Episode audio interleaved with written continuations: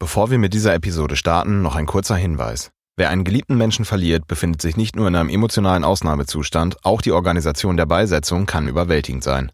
Wir kennen dies aus eigener Erfahrung und haben deshalb eine Checkliste für den Trauerfall entwickelt. Wir haben hier genau aufgelistet, was im Falle des Falles erledigt werden muss und in welcher Frist. Von der Sterbeurkunde bis zum digitalen Nachlass. Mit unserer Liste müssen Sie sich keine Sorgen machen, irgendetwas zu vergessen. Hinterlassen Sie einfach Ihre E-Mail-Adresse unter noz.de slash endegut-newsletter und erhalten Sie noch heute die Checkliste zum kostenfreien Download. Und jetzt zu Victoria und Evgenia. Wie viel Angst vor dem Tod ist eigentlich normal? Hast du schon ein Testament gemacht? Wie tröstet man richtig? Möchtest du verbrannt oder begraben werden? Was kostet ein Sarg? Wie finde ich eigentlich einen Bestatter? Glaubst du an ein Leben nach dem Tod? Was ist Karma? Wie erkläre ich Kindern, was Sterben ist? Ende gut? Alles gut? Hallo und herzlich willkommen zu Ende gut, dem Podcast über das Einzige, was im Leben wirklich sicher ist, den Tod. Wir sind Evgenia und Victoria, die Gründerinnen von Imora und beschäftigen uns beruflich jeden Tag mit dem Lebensende und allem, was damit zu tun hat. Das ist immer höchst interessant, manchmal skurril, teilweise auch witzig und ja, ab und zu auch traurig. Aber vor allem ist es eins, menschlich. Hört einfach mal rein. Hallo und herzlich willkommen zu einer weiteren Ausgabe von Ende gut. Mein Name ist Victoria. Hi, hier ist Evgenia und auch ein herzliches Willkommen von mir zu der letzten Folge der ersten Ende gut Staffel. Ende, Ende. Ende, Ende, Ende gut. Passend zu der letzten Folge, aber eigentlich passend zu der gesamten Staffel geht es natürlich um das Ende. Und heute geht es nochmal speziell um eine sehr spannende Frage. Wir hatten ja auch schon mal in der ersten Folge darüber gesprochen, das Thema Sterben, ähm, das Thema Tod, Ableben ist immer noch ein großes Tabuthema. Es ist ein unangenehmes Thema. Und trotzdem ist es ja wirklich interessant, was denn eigentlich im Körper und im Geist in Kombination passiert. Den eigentlichen Prozess, so gesagt. Den eigentlichen Prozess. Ähm, wir haben einen sehr spannenden Gast bei uns heute, den renommierten und preisgekrönten Journalisten und Buchautor Roland Schulz. Er hat sich intensivst mit dem Thema Sterben und Lebensende beschäftigt. Vielleicht kennen Sie das Buch So sterben wir oder seinen Artikel ganz am Ende. Dafür hat er mehrere Preise gewonnen und wir sind super froh, ihn heute in unserer Folge dabei zu haben. Mit ihm zusammen werden wir durch die Chronik der letzten Tage gehen. Aber bevor wir zu ihm schalten, vielleicht auch einfach mal unter uns. Macht es dir Angst, äh, dieser Gedanke, dass du sterben wirst? Ja klar, ich wäre, glaube ich, nicht menschlich, wenn ich das nicht bejahen würde. Selbst jetzt, so wie ich mit diesem Thema beschäftige, wirklich den Sterbeprozess, wie mein Körper sterben wird oder wie auch der Körper von geliebten Menschen von mir sterben wird, das macht mir schon Angst. Also ich finde, das ist ja, wenn man jetzt mal auf einen anderen Lebensbereich, also ich meine zum Beispiel eine Geburt, da wissen wir auch häufig einfach, okay, ein Kind wird geboren. Wer beschäftigt sich tatsächlich explizit mit den Schritten der Geburt? Und das ist noch etwas sehr, sehr Positives. Das heißt, im Sterben da wirklich drüber nachzudenken, wie Organe nacheinander versagen werden und so, wenn man natürlich ein, also natürlich ein Weges sterben wird. Total. Wie ist es bei dir? Krass, dass du eigentlich diesen Vergleich zu der Geburt erwähnst, weil ich glaube, bei der Geburt, vor allem beim ersten Mal, keine Ahnung. Du kannst es nun mal nicht fühlen. Du kannst ganz, ganz viel darüber lesen, du kannst dich erkundigen, du kannst mit Menschen sprechen, es richtig fühlen, tust du erst, wenn es soweit ist.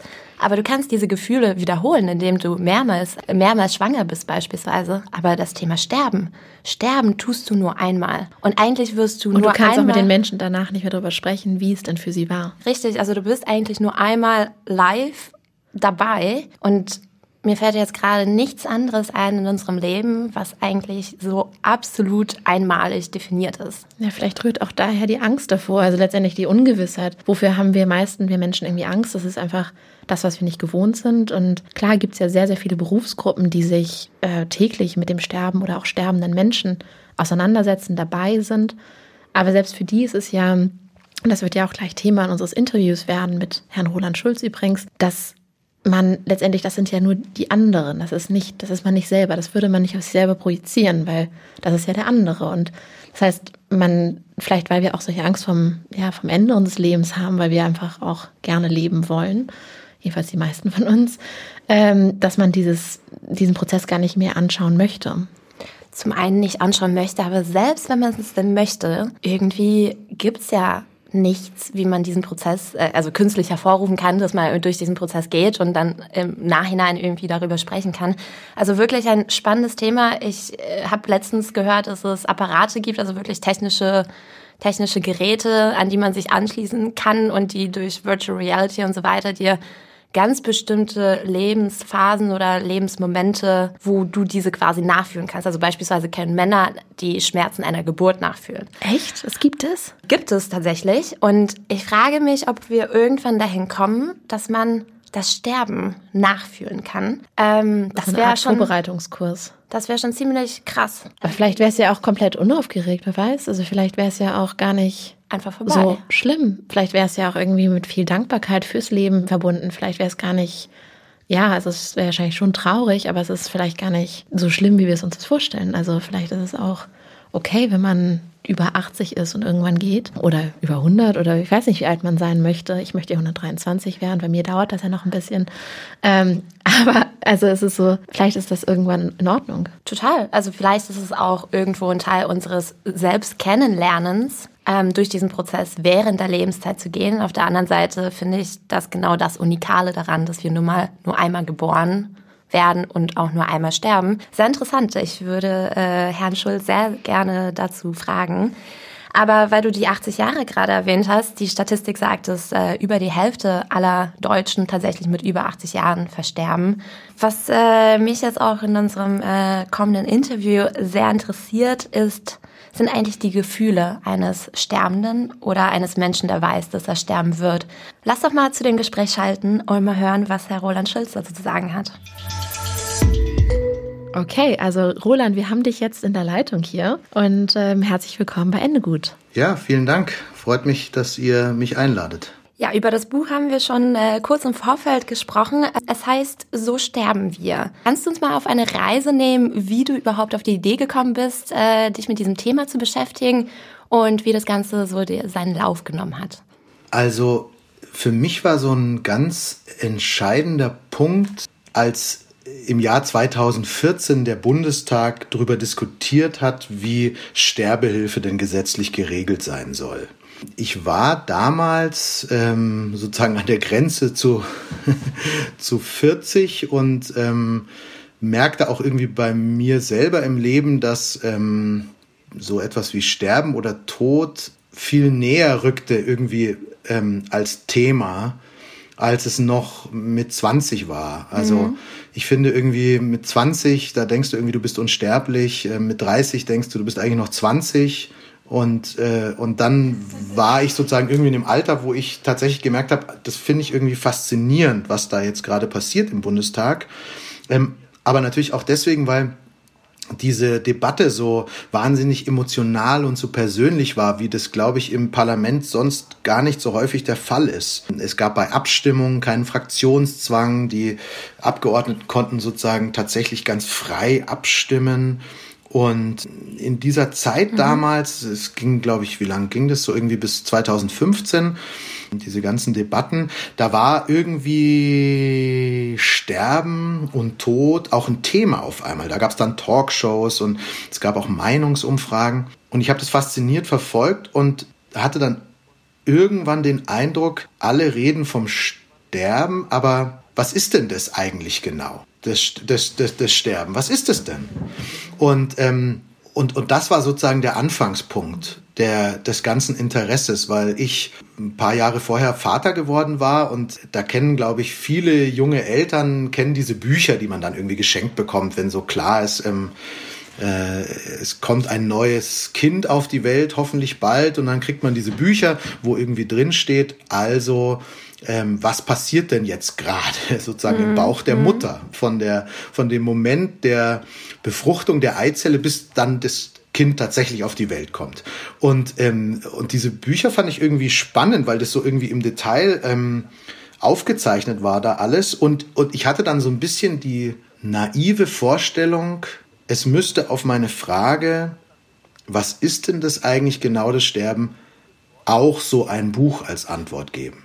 Also ein, ein Buch, was ich mir kaufen könnte und dann würde da drin stehen, wie sozusagen ganz mhm. Schritt für Schritt Sterben abläuft. Und also ich, ich muss dazu sagen, das war natürlich eine naive Vorstellung, das ist mir jetzt total klar. Aber damals dachte ich so, ähm, ich schaue jetzt einfach mal, es gibt doch wahnsinnig viele Bücher über die Geburt. Ähm, gibt es nicht auch irgendwie so ein Buch über Sterben, wo ich jetzt mal nachgucken kann? Und dann habe ich auf die Schnelle aber nichts gefunden. Und das war der Moment, wo ich dann neugierig geworden bin. Das ist ja das Schöne daran, Journalist zu sein. Du darfst sozusagen neugierig sein, du darfst irgendwie Fragen stellen. Und dann dachte ich mir, ja, und dann dachte ich mir so, okay, also wie ist es denn jetzt eigentlich ähm, mit dem Sterben? Und, und dann habe ich angefangen ähm, zu versuchen, darüber was rauszufinden. Und anscheinend hast du nicht so viel gefunden, sonst, sonst gäbe es wahrscheinlich dein Buch nicht, oder? Ja, also ich habe dann, äh, ich bin dann einfach in, in eine Bibliothek gegangen ähm, von äh, den Medizinern äh, in München, wo ich lebe und habe da einfach mal, also sozusagen, ich, ich finde kein Ratgeberbuch, sozusagen, wo drin steht, sterben Schritt für Schritt, aber wahrscheinlich wissen die Mediziner ähm, darüber genauer Bescheid. Und dann bin ich dahin und habe einfach mal geguckt, aber den Bereich des Sterbens gewissermaßen habe ich eigentlich am Anfang gar nicht gefunden. Es hat gedauert, bis ich den Abschnitt der Bibliothek gefunden hatte, wo die Palliativmedizin ihre Bücher stehen hatte. Also die Disziplin, die sich dem Sterben sozusagen widmet. Und mhm. da standen dann irgendwie äh, Bücher, ähm, aber auch nicht so viele wie jetzt irgendwie zum Beispiel bei der Geburtshilfe oder sowas. Mhm. Und ähm, so ein wahnsinnig dickes Buch war dann so ein Lehrbuch für, für die Palliativmedizin. Ähm, ich weiß nicht mehr genau, wie viele Seiten das hatte, also wahnsinnig viele Seiten, also so ein richtig dicker Wälzer. Und das Kapitel über den unmittelbaren Sterbeprozess waren aber nur ein paar Seiten. Also okay. wirklich ein paar Seiten nur. Und ich dachte mir, okay, jetzt wird's, jetzt interessiert es mich richtig. Jetzt, jetzt will ich sozusagen wissen. Und dann habe ich mich auf die Suche gemacht nach dem Sterben. Ähm, damals für einen Artikel beim Magazin der Süddeutschen. Ich habe meine Chefs einfach gefragt, das interessiert mich irgendwie, da kann ich mal versuchen, ähm, mich damit zu beschäftigen. Wir haben eben darüber im Vorfeld kurz diskutiert, eigentlich so, okay, warum Warum gibt es vielleicht oder warum denkt man nie über den Prozess des Sterbens nach? Weil alle Menschen, also man kann ja niemanden fragen letztendlich. Also die, man kann höchstens dabei sein, aber selber weiß man es ja immer nicht. Vielleicht ist es dem geschuldet, dass es eigentlich so eins der einzigen Ereignisse uns im Leben sind, die man nicht wiederholen kann. Man kann sie höchstens beobachten. Ja, genau. Also ähm, das war sozusagen im weiteren Verlauf ähm, meiner Arbeit dann für mich irgendwie auch das Faszinierende. Ich hatte zu diesem Zeitpunkt ja immer noch irgendwie so diese wirklich sehr blauäugige Vorstellung, ich könnte Sterben verstehen wie so eine Maschine. Mhm. Ja, also dass ich irgendwie sage, okay, das ist ein Dieselmotor und da geht dann dieser Kolben rauf und dieser Kolben runter und das ist diese Maschine. Und und selbst wenn das nicht so mechanisch sozusagen geht wie bei einer Maschine, dann kann ich vielleicht, äh, kann ich Sterben vielleicht so ergründen wie eine Sprache, weil mhm. klar, jeder, jeder spricht irgendwie anders ähm, und jemand aus Hamburg klingt anders aus jemand in, als jemand in München, aber es gibt sozusagen grundlegende Regeln, Zeiten und Vorvergangenheit und sowas. Und vielleicht geht sowas wenigstens beim Sterben. Ich habe jetzt gerade ein Zitat von dir hier zu stehen, wo du schreibst, Sterben ist dynamisch, Sterben ist komplex, Sterben ist ein Teil des Lebens und Tod, das ist danach. Ähm, darin sagst du ja eigentlich schon, dass du ähm, festgestellt hast im Zuge deiner Recherche, dass, ähm, dass es eben wahrscheinlich keine Schritt-für-Schritt-Anleitung gibt. Wie bist du auf diese, ich sag mal, Definition gekommen, dass Sterben eben der Prozess am Lebensende ist und Tod das danach. Also wenn ich das so lese, dann macht das natürlich total Sinn. Aber für mich klingt das eigentlich wie, wie eine Art Erkenntnis. Ja, es war tatsächlich auch für mich eine Erkenntnis, weil ich am Anfang einfach losgezogen bin und ähm, äh, mal Palliativmedizinerinnen oder Palliativmediziner gefragt habe, was passiert denn jetzt genau im Sterben? Also mhm. was macht der Blutdruck oder so? Oder was macht die Körpertemperatur? Und ich dann relativ schnell feststellen musste, das geht genau so nicht, wie ich mir das eigentlich gedacht hatte, irgendwie Schritt für Schritt. Dafür ist Sterben zu individuell und dafür ist Sterben ähm, zu komplex. Und dann musste ich mir überlegen, ja, äh, was denn jetzt? Und zu dem Zeitpunkt war ich aber schon so äh, gefesselt irgendwie, dass ich das eigentlich noch faszinierender fand, dass sich Sterben und Tod so diesem schnellen Begreifen entzieht. Mhm. Und dass selbst Leute, also sehr erfahrene Palliativmediziner dann irgendwie sagen, also wir wissen zwar dieses und wir wissen jenes und wir können ziemlich sicher sagen, dass das, aber richtig erfahrene Palliativmediziner sagen dazu, es gibt eine Grenze des Wissens, weil jemand, der stirbt, kann dann danach davon nicht mehr berichten. Ähm, und dementsprechend ist alle Beobachtung sozusagen des Sterbens erf äh, äh, erfolgt sozusagen von außen. Und das trifft auch für unsere Beschäftigung mit dem, mit dem Sterben zu. Ich meine, wir reden jetzt hier relativ locker über, über das Sterben und das ist ja eigentlich ein bisschen absurd, oder? Also weil das so eine Art von, von Trockenschwimmen ist. Wir, wir reden wie ein Mensch, der blind ist, übers, übers Sehen. Wir wissen es eigentlich gar nicht. Wir können es gar nicht wissen. Aber dieser Umstand, dass wir es sozusagen nicht wissen können, äh, dass, ich, dass es da viele Sachen gibt, die sich der Erkenntnis sozusagen entziehen, entziehen. Den fand ich eigentlich eher noch spannender. Und dann dachte ich mir eben damals, ähm, als es um den Artikel ging, äh, ging, gibt es nicht vielleicht doch irgendeinen Weg, ähm, Sterben zu schildern. Da war ich noch gar nicht so weit, dass, ähm, dass der Tod mich eigentlich sozusagen so sehr beschäftigt also hat. Das war eher für die, für die Hörer und Hörerinnen, der Artikel kam vor dem Buch.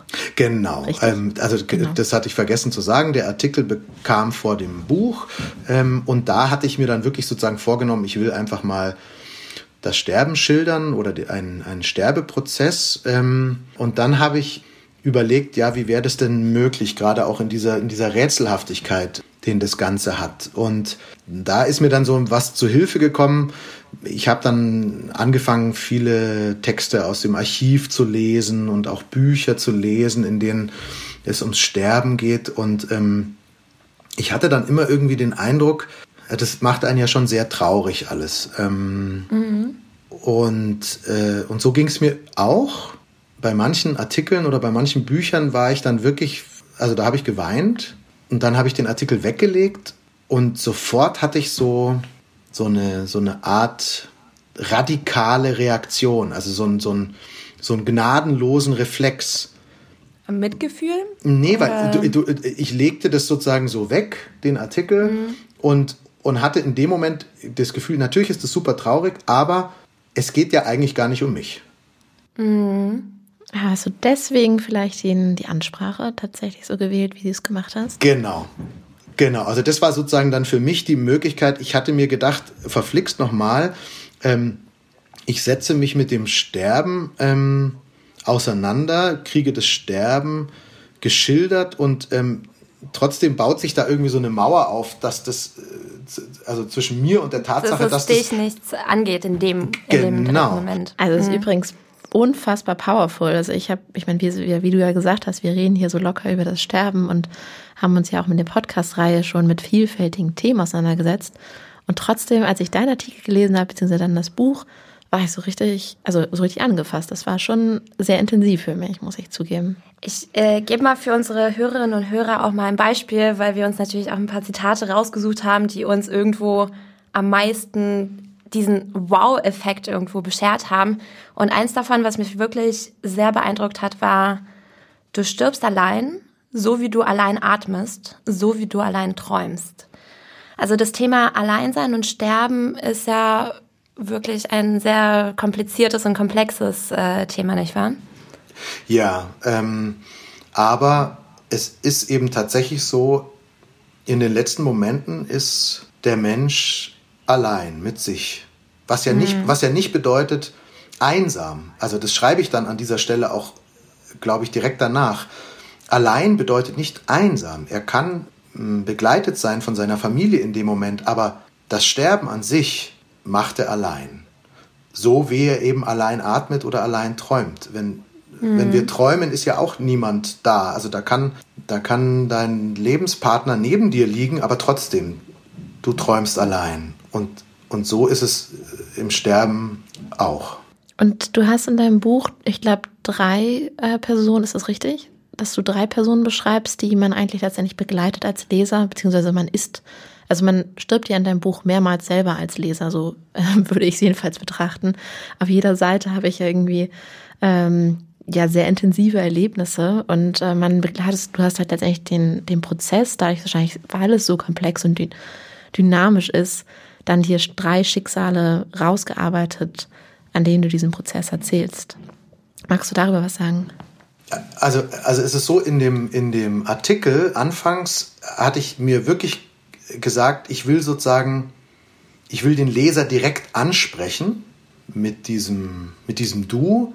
Und zu diesem Zweck, weil, das, weil ich ja sozusagen das, das Sterben des Lesers selber beschreibe und übrigens später im Buch dann auch den Tod des Lesers mhm. selber und was dann da passiert. Aber ähm, um das Sterben des Lesers sozusagen zu beschreiben, musste ich ähm, mich erstmal auf die, auf die Suche nach etwas machen, was es eigentlich gar nicht gibt im Sterben. Weil Sterben ist ja sehr individuell, sehr mhm. komplex.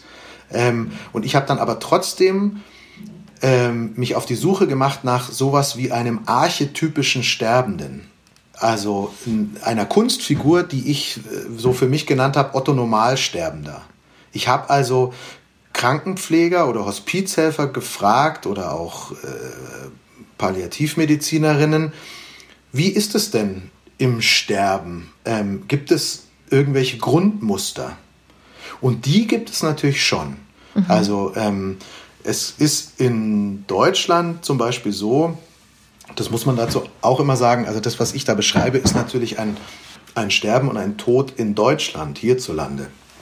Das ist nicht zwingend ein Sterben äh, auf anderen Kontinenten. Ähm, aber hier in, in Deutschland ist es so, dass ähm, die Mehrzahl der Menschen, die sozusagen stirbt, stirbt eher im Alter. Mhm. Und sie stirbt eher, weil sie nicht nur vielleicht eine Krankheit hat, sondern mehrere Krankheiten. Und ähm, Menschen, die schwer krank sind, da ist es dann häufig so, dass sie im Laufe ihres Sterbeprozesses, die Ärzte nennen das Eintrüben. Das Eintrüben. ist sozusagen ein Eintrüben, ja. Also okay. Also das ist sozusagen eine, eine wechselnde Bewusstlosigkeit schwankender Tiefe, wird es, glaube ich, in den Lehrbüchern genannt. Mhm. Ähm, das bedeutet, dass die in so eine Art, in eine Art, von Dämmer, von Dämmer ähm, versinken. Verfallen oder zumindest temporär, nehme ich mal an. Ja, also genau, sie können natürlich, also das kann ohne weiteres sein, dass dann jemand wieder nochmal klarer wird, aber viele Menschen sind dann eingetrübt. Ähm. Ist, ist das so eines der Muster, was du ähm, in Gesprächen dann des Öfteren ja, erzählt oder berichtet bekommen hast? Genau. Okay. Genau. Mhm. Und, und, und dann, und, und so habe ich mir sozusagen aus vielen, vielen Eindrücken mhm. wie so ein Mosaik ähm, den Sterbeprozess des Lesers selber ähm, zusammengesetzt. Wenn er denn so einen archetypischen Sterbeprozess ähm, hat. Ähm, das muss natürlich nicht so sein. Ich, bei, bei Lesungen sage ich den Leuten oft auch, sie haben wenn Sie dieses Buch lesen oder den Artikel damals lesen, haben Sie jetzt einen Eindruck davon, aber das bedeutet natürlich überhaupt nicht, dass sie auch genau so sterben werden, weil ähm, äh, es kann immer, also jetzt mal ganz hart gesagt, es kann genauso gut sein, dass jemand in einem Jahr in einem Unfall stirbt und dann hat sein Sterben überhaupt nichts damit zu tun, was ich in diesem Artikel beschreibe. Und ähm, das Spannende war für mich bei dem Artikel damals, dass ähm, es ja auch so viele Sichtweisen auf das Sterben gibt. Also das war für mich total faszinierend, dass allein die Frage, wann beginnt das Sterben denn? Mhm. viele, viele Antworten kennt. Wenn Sie mit einem Biologen sprechen, dann würde der sagen, eigentlich beginnt das Sterben noch vor unserer Geburt. Mhm. Weil, wenn ein Embryo sich entwickelt, dann gibt es da schon relativ früh nach dem, nach dem Beginn des Lebens sozusagen, äh, gibt es den programmierten mhm. Zelltod und manche Zellen sterben einfach. Noch bevor das Kind überhaupt die, auf die Welt gekommen ist. Ähm, und ein Biologe würde sagen, ist das nicht vielleicht schon der Anfang des Sterbens? Und wenn Sie mit einem ganz hartgesottenen Mediziner ähm, sprechen, dann ähm, äh, können Sie den fragen, ja, wann beginnt denn das Sterben? Und dann sagt er, ja, aber im Moment, ich schaue mal kurz im Lehrbuch nach. Und dann sagt er, ah, okay, da gibt es sozusagen die terminale Phase. Das bedeutet, der Tod kündigt sich an und ist so absehbar. Das sind landläufig die letzten Tage. Ähm, und daran schließt sich dann an die finale Phase. Das ist das Sterben selbst. Also sozusagen das Ende deines Lebens. Das ist der letzte Tag oder die letzten Stunden. Aber das ist natürlich seine Sicht sozusagen eines hartgesottenen Mediziners. Ein Psychologe sagt unter Umständen, beginnt Sterben nicht vielleicht in dem Moment, wenn dir bewusst dass wird, du enden wirst. genau, dass du sterben musst. Und das bedeutet jetzt aber mhm. nicht auf diese wolkige Weise, wie wir, wie euch und mir jetzt gerade bewusst ist, dass wir sterben müssen. Natürlich ist uns das irgendwie bewusst, aber ganz ehrlich, nicht wirklich. Aber es wird irgendwann der Moment kommen, wo ein Arzt vor euch sitzt und euch sagt, hoffentlich so klar wie möglich, ähm, Sie sind so schwer krank, äh, Sie werden in absehbarer Zeit sterben.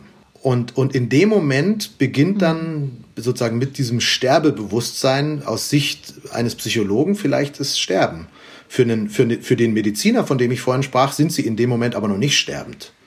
Der würde dann sagen, ja, ja, sie sind schwer krank, aber... Ähm also durch diese ganzen Raster, die wir ja als Mensch irgendwie uns ja wünschen eigentlich. Ich glaube, das gibt uns ja Halt und Kontrolle irgendwie über unser Leben und ich kann mir nur vorstellen, dass wir natürlich auch diesen Halt äh, in diesem wahnsinnig Ungewissen, was passiert, nachdem wir tot sind, was passiert in unserem Leben, gibt es irgendwas danach oder was passiert auch wirklich unmittelbar davor. Ich glaube, diese, weißt du, wir haben ja über die Phasen jetzt gesprochen, gibt es ja genauso in der Trauerphase, wird auch früher in der, das hat sich natürlich leider auch verändert, dass es halt nicht mehr diese verschiedenen Phasen gibt. Ja, die gibt es, aber es ist auch ein wildes Durcheinander, weil es so individuell sind. Und irgendwie ist es ja auch was, was Schönes, dass es halt nicht so ein ganz ein 1A Fahrplan gibt, wie es nicht einen Lebenslauf gibt, sondern es gibt halt verschiedenste Anhaltspunkte in unserem Leben, die ähnlich sind. Ja, also ich fand auch, dass das, ähm, das hat meine Neugier, meine Faszination eigentlich noch gesteigert, dass es, dass es sozusagen die eine Antwort, ich meine, gut, die gibt es ja eigentlich nie, ja, die eine Antwort auf eine Frage, aber dass, dass das eigentlich alles so klar nicht ähm, zu sagen ist. Und das war im Endeffekt auch der Grund, warum es dann zu diesem Buch kam, weil dieser Artikel erschien und dann habe ich sehr, sehr viele Leserbriefe bekommen. Und ein Leserbrief, über den ich mich wirklich unwahrscheinlich gefreut habe damals, war von einer wahnsinnig erfahrenen Palliativmedizinerin, mit der ich nicht gesprochen hatte, aber die hatte diesen, diesen äh, Artikel mitbekommen und hat mir dann geschrieben mhm. und die hat gesagt, sie hat sich gefreut über den Artikel, aber sie fragt sich, warum höre ich auf? warum höre ich sozusagen in diesem Moment denn auf? Also der mhm. Artikel endet sozusagen mit dem, mit dem Moment, wo äh, mit dem Moment des Hirntods praktisch, in dem ein wo der Tod eintritt. Genau, ja. Wo, ja, wo man sagen muss, nach unserer jetzigen Auffassung ist das der Moment des Todes, aber das ist natürlich eine, ein Konstrukt des Menschen. Der Mensch sagt, im Moment des Hirntodes ist, ähm, das begreifen wir jetzt halt als Augenblick des Todes. Und ähm, danach geht es aber natürlich weiter. Und ähm, es ist manchmal so gar nicht so klar zu ziehen, die Grenze zwischen, zwischen Leben ähm, äh, und Tod. Da hat diese Medizinerin dann gesagt, also das wäre doch eigentlich spannend, ähm, wenn Sie sich damit auch nochmal beschäftigen und natürlich mit allen Dingen, die danach kommen, weil ihr habt gerade gesagt, ähm, in der Trauer ist es so ein bisschen wie der wilde Westen ähm, und ähm, äh, auch im Sterben ist es so, dass es keine klaren, ähm, also sozusagen einen, einen immer gleichen Fahrplan eigentlich gar nicht gibt. Aber im Tod selber, also würde ich mal sagen, im Tod zwischen dem Eintritt des Todes und dem Zeitpunkt der Beisetzung, da gibt es diesen Fahrplan sehr wohl und der ist sehr genau und, und extrem bis ins Detail geregelt. Also, du meinst jetzt, wer was macht, ähm, ja, da, Bestattung also, und so weiter. Ja, das werdet ihr ja, äh, äh also wisst ihr natürlich über eure, wer, wisst ihr ganz genau. Ähm, aber das ist ja unglaublich, dass ähm, dass alles eigentlich gut durchgeplant ist. Ähm, Ganz klar. Aber auch im Gegensatz, also im, im, im Sterben sind manche Sachen nicht so klar, in der Trauer sind manche Sachen auch ähm, schwammig und, und wild und im Tod gibt es auf einmal Gesetze, die sagen, binnen 96 Stunden muss das und das passieren. Äh, Sie Richtig. müssen... Also eigentlich ja auch ein komischer Konflikt, wenn man sagt, das Organisatorische ist total durchgeplant. Dabei ist das Thema ja wahnsinnig emotional ähm, für die Hinterbliebenen, für die Angehörigen, für einen selber, wenn man die letzten Stunden, Tage, Monate auf, äh, ja, auf diesem Planeten noch lebt. Irgendwie verlagert sich da ja vom Gefühl her alles ins Emotionale und sofort kommt diese organisatorische Schiene mit, mit einher. Ähm, was waren da deine Erfahrungen? Also ich glaube, ja, also im Tod fand ich faszinierend, wie, wie präzise und genau der Lauf von mir als Leichnam eines Tages sein wird.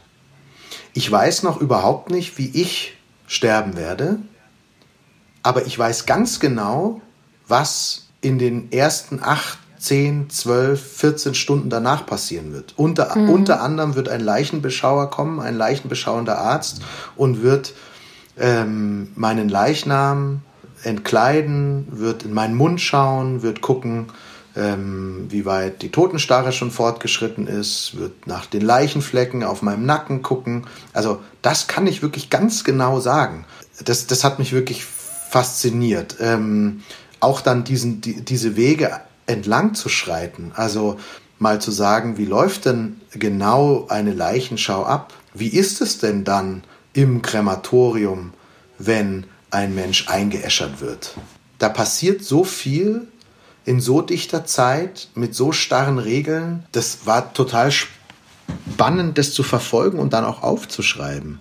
Weil das vielen Mensch, Menschen natürlich auch gar nicht klar ist, was dann da, was dann da passiert. Ist ja auch schwierig hinzuschauen. Also ich glaube, es ist immer wieder, dass wir beide das hier auch erleben, dass wir dann von Menschen in unserem Umfeld dann doch nochmal die eine oder andere Frage bekommen. So, ach, jetzt weiß, wisst ihr das ja, könnt ihr nicht mehr erzählen. Und ich glaube, dass da auch irgendwie irgendwo einmal ein Wegschauen ist, aber auf der anderen Seite auch ein großes Interesse mit diesen Fragen, was passiert wirklich und das beschreibst du wirklich unfassbar gut, finde ich, in deinem Buch. Letztendlich diese ja, Prozesse, was dann alles, was für Beobachtungen stattgefunden, also stattfinden. Also es ist wirklich, am Ende sagst du in deinem Nachwort, dass es ein bisschen warm geschrieben ist, das Buch. Und ich muss sagen, persönlich, es war ja zum Teil sehr analytisch oder sehr ja, dokumentierend, was so passiert ist. Was hast du da so von anderen Lehrer, äh, Lesern gehört?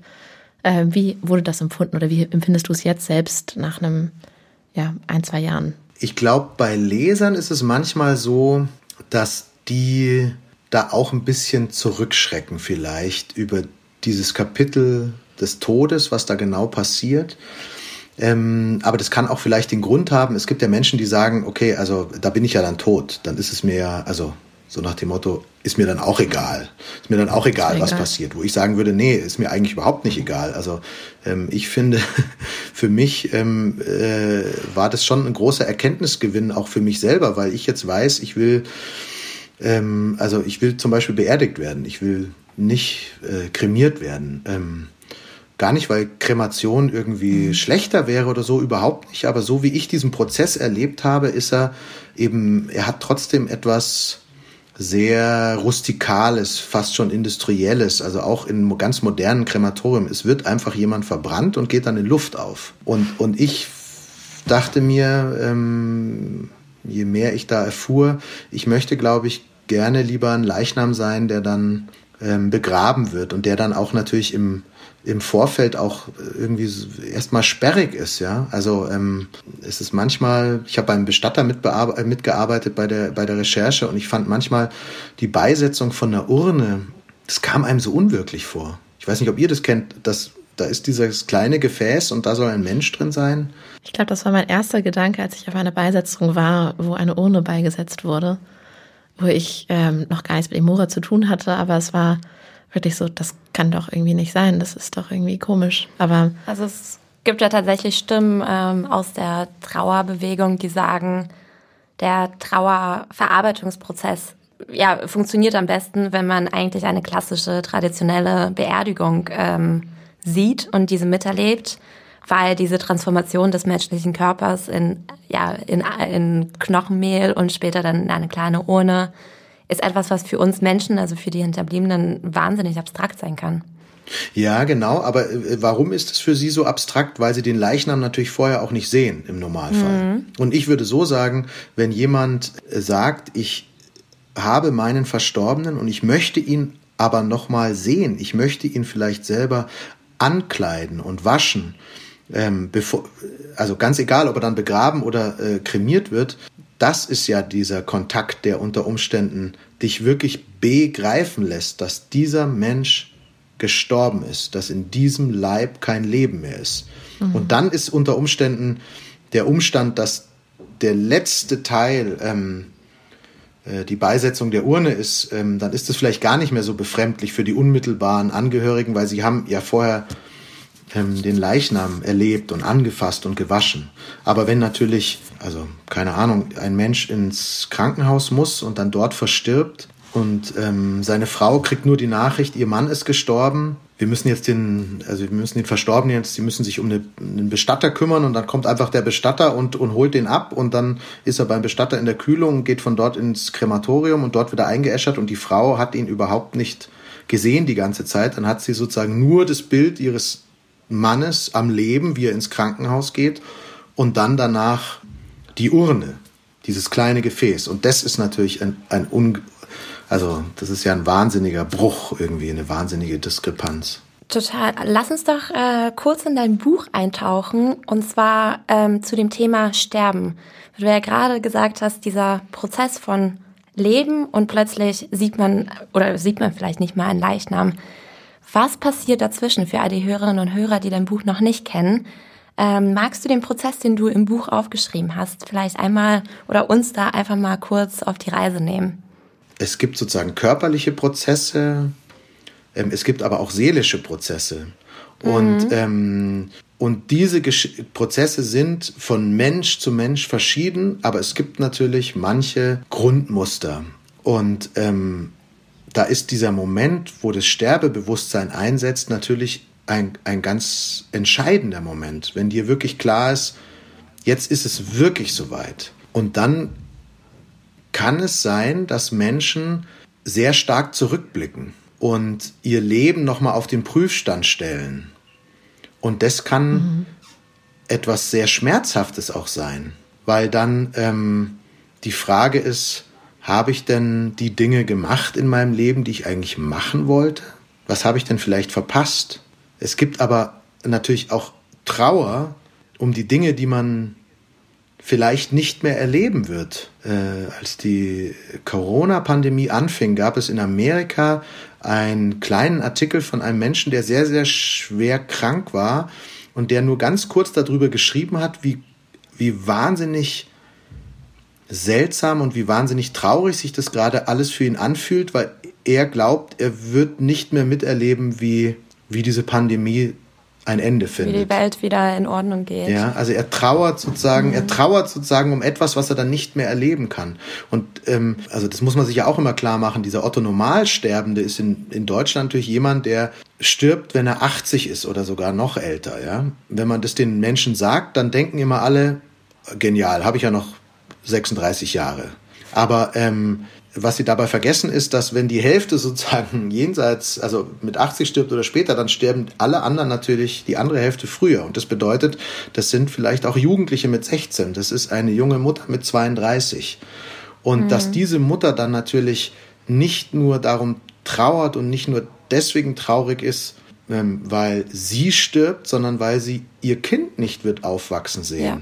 Na klar, also ich glaube, all diese, all diese Todesfälle, die ja aus Unfällen oder ähm, ja schlimmen Krankheiten heraus passieren in einem Alter, in dem man eigentlich voller Leben ist. Da bin ich total bei dir, dass es da eigentlich keine Archetypen gibt für, für Verhaltensmuster. Yeah. Aber wenn wir jetzt nochmal an die andere Hälfte denken, die dann doch zu dieser orthonormal sterbenden äh, Gruppe gehören. Was gibt es denn dann noch für Muster? Also wir haben jetzt gerade schon rausgehört, okay, die, das Verständnis, dass das Leben endlich ist und dass es irgendwann demnächst soweit sein wird. Mhm.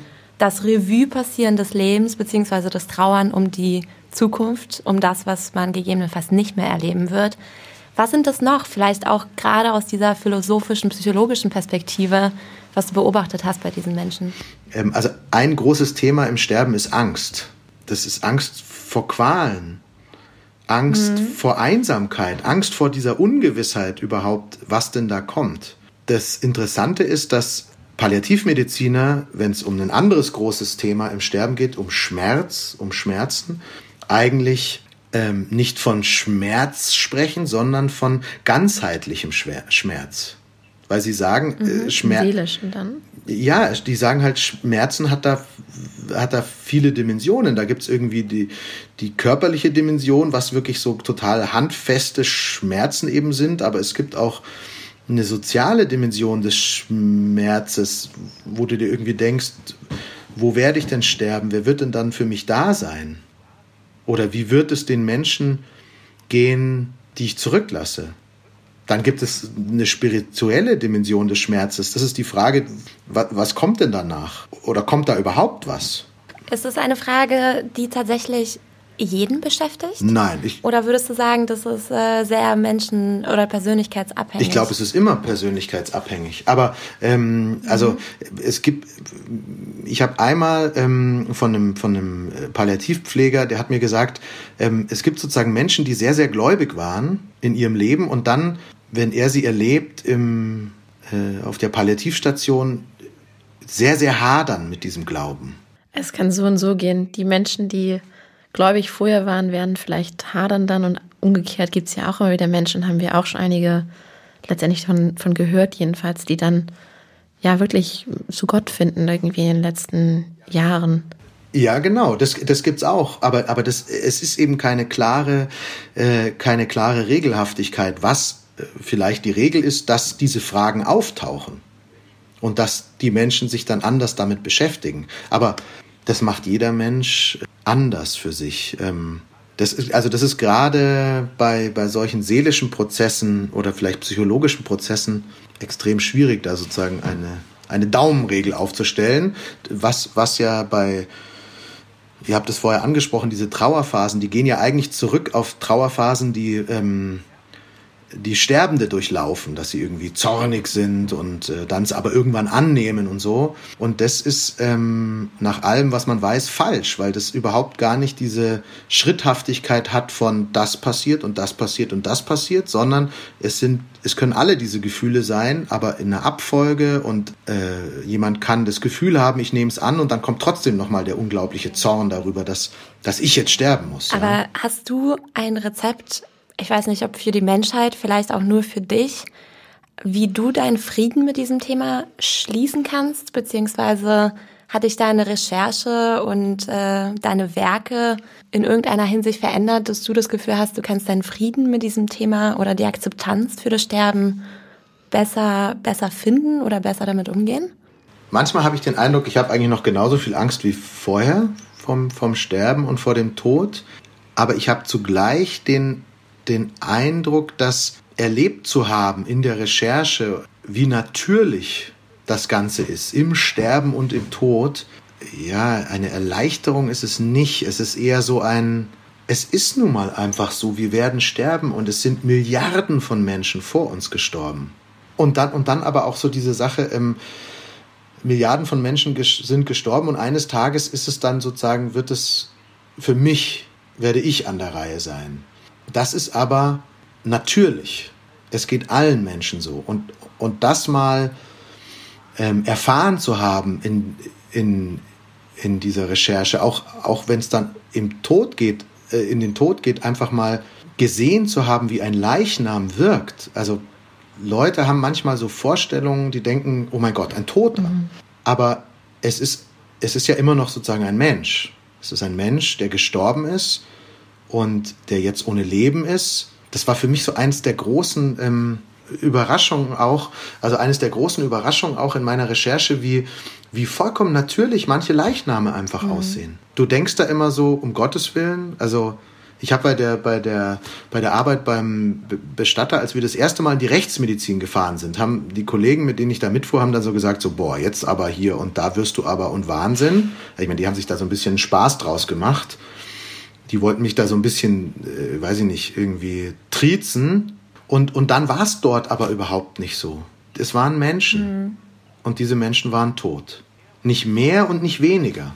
Und, und, und das meine ich mit dieser, mit dieser, mit dieser Erfahrung. Also, ich habe mal mit einem ganz erfahrenen Leichenbeschauer ähm, gesprochen, der wirklich schon 10.000 Menschen, also den Tod dieser Menschen festgestellt hat. Und der hat so auf eine ganz grundlegende Art, ähm, also ich weiß natürlich nicht, ob es in seinem Innern so stimmt, aber so wie er erzählt hat, hat er gesagt, er, für ihn ist das Sterben vollkommen in Ordnung. Ich glaube, diese, sag ich mal, die Nüchternheit, auch wie du das jetzt so erzählst, ähm, die meine ich jedenfalls auch so ein bisschen aus dem Buch herausgelesen oder rausgehört zu haben. So, ähm, dass es, ja, es gibt diese ganzen Besonderheiten, aber es ist, das ist halt einfach nun mal so. Und ähm, war das auch eine deiner Messages letztendlich an, warum du das Buch geschrieben hast? Einfach zu zeigen, schaut mal her, so ist das tatsächlich. Menschen sind nicht eklig, wenn sie tot sind, sondern es sind einfach ein Leichnam und so viele haben schon vor uns gemacht letztendlich und irgendwann werden wir alle sterben. Ist das eines deiner Ziele mit dem Buch oder ähm, was, was, wie würdest du das beschreiben? Also ich, ich, würde sagen, das Ziel meines Buches war eigentlich ähm, eine Art von Angebot zu schaffen, sich damit auseinanderzusetzen. Mhm. Dieses, dieses Angebot kann jeder auch ablehnen. Also es gibt manchmal bei Lesungen Leute, ich fange an zu lesen mit dieser direkten Ansprache und die gehen sofort raus. Weil das ist ihnen zu nah mit diesem Du. Ähm, und, und das finde ich vollkommen in Ordnung. Ähm, es muss sich niemand mit Sterben auseinandersetzen. Es muss sich niemand mit dem Tod auseinandersetzen. Aber wenn es jemand möchte, dann dachte ich mir, vielleicht kann ich ein Angebot machen. Und dann eben tatsächlich zu zeigen, alles das, was da passiert, ist letztendlich nichts Außerordentliches. Ähm, so sehr mhm. die persönliche Kränkung, ich meine, Sterben ist, das ist ja eine unfassbare persönliche Kränkung. Du stirbst jetzt. Ähm, ja. und, und, und zugleich ist es aber etwas vollkommen Alltägliches. Was, was, man, was man ja manchmal gar nicht sieht. Ähm, also in einer Stadt wie Berlin sterben am Tag ungefähr 100, ich glaube es sind inzwischen ein bisschen mehr als 100, aber sozusagen gut 100 Menschen. Ähm, jeden Tag. Für jeden Einzelnen, für jede einzelne Familie ist das natürlich eine extraordinäre Situation. Stimmt, ja, total. Und das möchte ich auch überhaupt nicht schmälern. Ich glaube, dass für, die, für das unmittelbare Umfeld der, der einzelne Tod natürlich ein, ein großer Schlag sein kann. Aber dennoch ist es ähm, ein vollkommen natürlicher mhm. und eben auch alltäglicher Vorgang. Und, und, und, und vielleicht beides zu zeigen, also wie, was für eine Wucht der Tod haben kann, aber wie, wie alltäglich er auch ist, das rauszustellen, war vielleicht sowas, was ich versucht habe mit dem Buch. Ja, ja vielen Dank für dieses Gespräch, Roland. Ähm, wir würden dir gerne noch die kleine Möglichkeit geben, Gibt es eine Message an die Hörer und Hörerinnen? Ähm, natürlich dein Buch zu lesen, aber was würdest du noch mit auf den Weg geben? Also eine Sache, worüber wir jetzt gar nicht gesprochen haben, die mir aber tatsächlich schon wichtig ist, auch bei dem Schreiben des Artikels und bei dem Schreiben des Buches, dass die Art, die ich gewählt habe ähm, in diesem Buch, den Menschen direkt anzusprechen und dann sozusagen auf eine fast schon in manchen Teilen wie in Form einer Handreichung sozusagen den Leuten was zu schildern, darin liegt eine große Gefahr.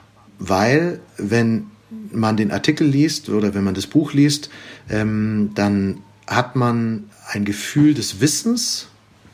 Ah, so ungefähr könnte das sein. Und aus diesem Gefühl des Wissens kann dann leicht ein Gefühl der Kontrolle entstehen.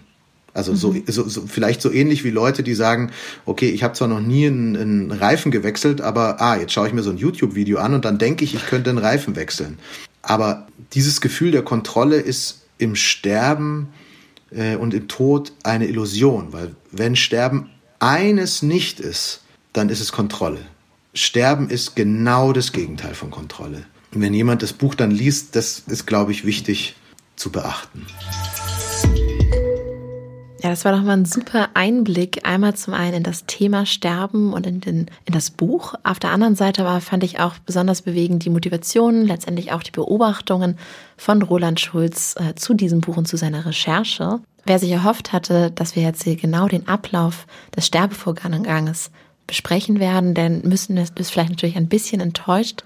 Das liegt daran, dass man, wie wir ja gerade gehört haben, diesen Prozess nicht in kurze Worte verfassen kann. Demnach empfehlen wir natürlich sehr, das Buch zu lesen und die Beobachtung von Roland selbst zu erfahren. Und auch wenn man in diesem Buch doch sehr spannende Einsichten in den Prozess des Sterbens bekommt, so ist auch, wie Roland gesagt hat, jedes Leben und auch jeder Sterbevorgang wahnsinnig individuell. Und doch ist dieses Buch eventuell eine spannende Lektüre für euch, wenn ihr über das Thema mehr erfahren möchtet. Ja, wir finden es auf jeden Fall super, dass es Autoren gibt, die sich diesem Thema widmen und dass letztendlich auch solche ja, mediale Aufmerksamkeit bekommen haben, so preisgekrönt sind. Denn es ist irgendwie, jedenfalls unserer Meinung nach, wichtig, dass man sich mit dem Thema auseinandersetzt. Und deswegen finden wir es super, dass es da verschiedenste Formate gibt. Ja, und jetzt äh, sind wir tatsächlich am Ende unserer Folge und auch am Ende dieser Staffel. Wir wollen uns ganz herzlich bei der NOZ bedanken für die wahnsinnig gute Kooperation und natürlich bei euch, das ist am allerwichtigsten, bei den Hörern und Hörerinnen. Wir freuen uns schon sehr auf eine Staffel 2, wo es dann mal gucken, mit den neuen Themen so hingeht. Und nun kommen wir zum letzten Punkt unserer Folge und auch unserer Staffel hier. Das ist die Bucketlist. Evgenia, du hast das große Schlusswort. Was möchtest du in deinem Leben noch so machen? Theoretisch müsste jetzt auch etwas wahnsinnig Großes kommen. Ähm, an erster Stelle auch von mir natürlich ein Riesendanke an euch, äh, an die Hörerinnen und Hörer, an die Fans. Ähm, wir haben viel gelernt. Wir haben wahnsinnig spannende Gespräche geführt und hoffe, dass wir ein bisschen Licht ins Dunkel bringen konnten mit dieser Staffel. Wenn es ähm, um das Thema Bucketlist geht, ähm, eigentlich was sehr Bodenständiges, würde ich sagen, heute, heute von mir. Wir arbeiten ja so digital. Gerade in den letzten Monaten haben wir das eigentlich festgestellt, dass wir uns sehr im Digitalen und Virtuellen ja, aufhalten. Was ich aber auch sehr spannend finde, sind wirklich physische Dinge. Ich habe in, in den letzten Wochen überlegt, dass ich ähm, was mit meinen eigenen Händen machen möchte und ähm, habe überlegt, dass ich ein paar Möbelstücke selber mache. Ähm, Möbelstücke, die quasi von mir designt, gemacht und dann später auch benutzt werden. Ja, mal gucken. Ich habe da so ein paar Ideen ähm, und bin sehr gespannt, was daraus wird. Der Beginn von etwas Neuem. Okay. Ein Ende ist immer ein Anfang. Bis zum nächsten Mal. Ende gut. Ciao. Ende. Gut. Ende gut. Alles gut. Wir hoffen, die Folge hat euch gefallen. Danke, dass ihr wieder dabei wart. Wenn ihr in der Zwischenzeit noch mehr Informationen braucht, findet ihr Antworten in unserem Emora-Magazin unter www.emora.de. Und hört unbedingt wieder rein. Wir freuen uns auf euch. Außerdem folgt uns unbedingt auf Facebook und Instagram unter emora.official, abonniert uns auf Spotify und schreibt uns eine Bewertung auf Apple Podcast.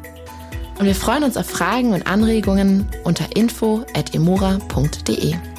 Und ganz wichtig, empfehlt uns weiter. Gut.